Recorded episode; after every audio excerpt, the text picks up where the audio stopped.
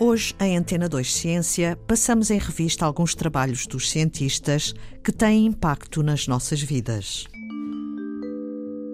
Estudar o processo de envelhecimento para desenvolver terapias de rejuvenescimento é o trabalho de Pedro Sousa Victor, investigador principal do Instituto de Medicina Molecular, que agora recebeu uma bolsa de 150 mil euros da EMBO, a sigla inglesa da Organização Europeia de Biologia Molecular.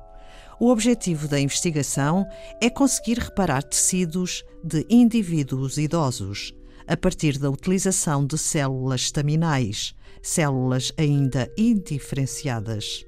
A investigação incide sobre a perda de massa e força muscular, chamada sarcopenia. Pedro Sousa Victor afirma em comunicado que este financiamento possibilitará o acesso a plataformas tecnológicas da EMBO e assim pode acelerar a investigação. É um apoio importante para o progresso da medicina regenerativa como resposta aos problemas do envelhecimento. Usados para debelar infecções, os antibióticos alteram a microbiota do trato intestinal e acabam por matar também as bactérias que nos protegem.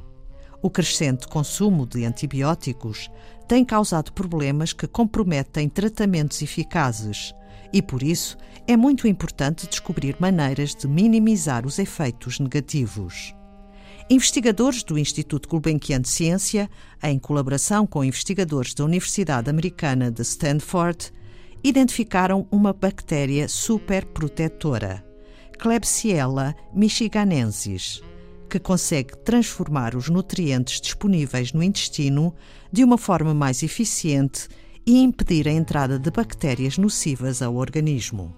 Karina Xavier, líder do grupo do Instituto Gulbenkian de Ciência, afirmou em comunicado público vir a ser possível que, juntamente com o antibiótico, sejam também administrados complementos que reponham a microbiota e potenciem o seu efeito benéfico.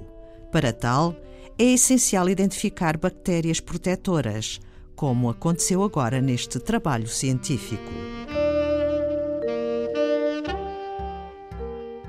A esquizofrenia, do grego mente dividida, é uma doença mental que afeta gravemente a maneira como uma pessoa pensa, sente e se comporta. Aproximadamente 1% da população mundial sofre desta doença.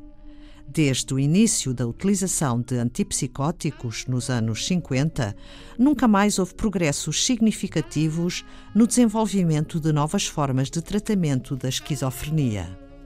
Recentemente, o médico português Tiago Reis Marques, a trabalhar no Instituto de Psiquiatria do King's College e do Imperial College em Londres, foi coautor de um estudo que revela a alteração nas sinapses cerebrais em doentes com esquizofrenia.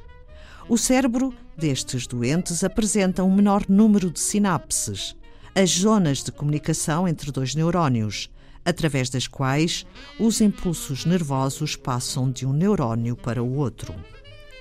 Os cientistas perceberam que esta alteração está relacionada com níveis baixos de uma proteína chamada SV2A, presente em todas as sinapses desenvolveram um radiomarcador, uma substância radioativa, que se liga à proteína e permite visualizá-la, recorrendo à técnica avançada de imagem PET, uma tomografia de emissão de positrões usada para observar mudanças no corpo como uma forma de diagnosticar doenças. Conseguiram assim confirmar as alterações nas sinapses in vivo pela primeira vez. Até então, o estudo da esquizofrenia só recorria a dados de autópsias. Esta nova ferramenta permite caracterizar os cerca de 100 trilhões de sinapses que existem no cérebro humano e perceber as diferenças na sua distribuição e, consequentemente, desenvolver novos fármacos que consigam atuar sobre a proteína SV2A e restaurar a função sináptica normal. O passo seguinte deste trabalho, no qual participa Tiago Reis Marques, será perceber com rigor quando é que a redução de proteína acontece. E vão ser estudados casos de pessoas em risco e logo no início da doença. Espera-se que este novo campo de investigação desencadeie o trabalho de muitos outros cientistas em todo o mundo e seja uma esperança de recuperação para os doentes.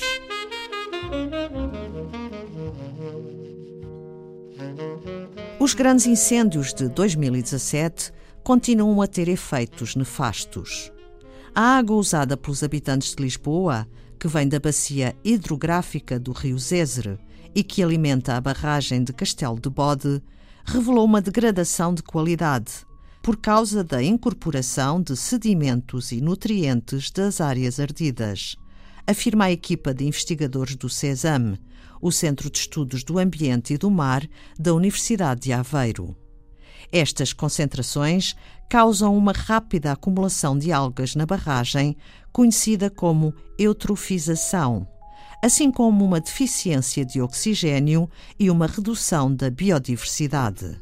O alerta das cientistas do CESAM, Diana Vieira e Marta Basso, com a colaboração de Tiago Ramos e Marcos Mateus da Universidade de Lisboa, tem como fundamento os resultados de uma simulação hidrológica da bacia do Rio Zézere, feita com a ferramenta SWAT, sigla para Soil Water Assessment Tool. Os impactos da perda de qualidade da água sentir-se-ão nos custos de tratamento, que podem aumentar, ou em episódios de interrupção da distribuição.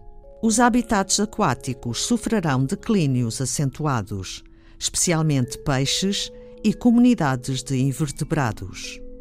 Os cientistas aconselham tratamentos de mitigação dos efeitos dos incêndios em áreas da bacia hidrográfica mais sensíveis à erosão do solo, recorrendo à técnica do mulching, ou seja, à distribuição de camadas de restos florestais triturados nos solos consumidos pelo fogo, de forma a diminuir essa erosão. E assim correm os trabalhos dos cientistas. Foi Antena 2 Ciência.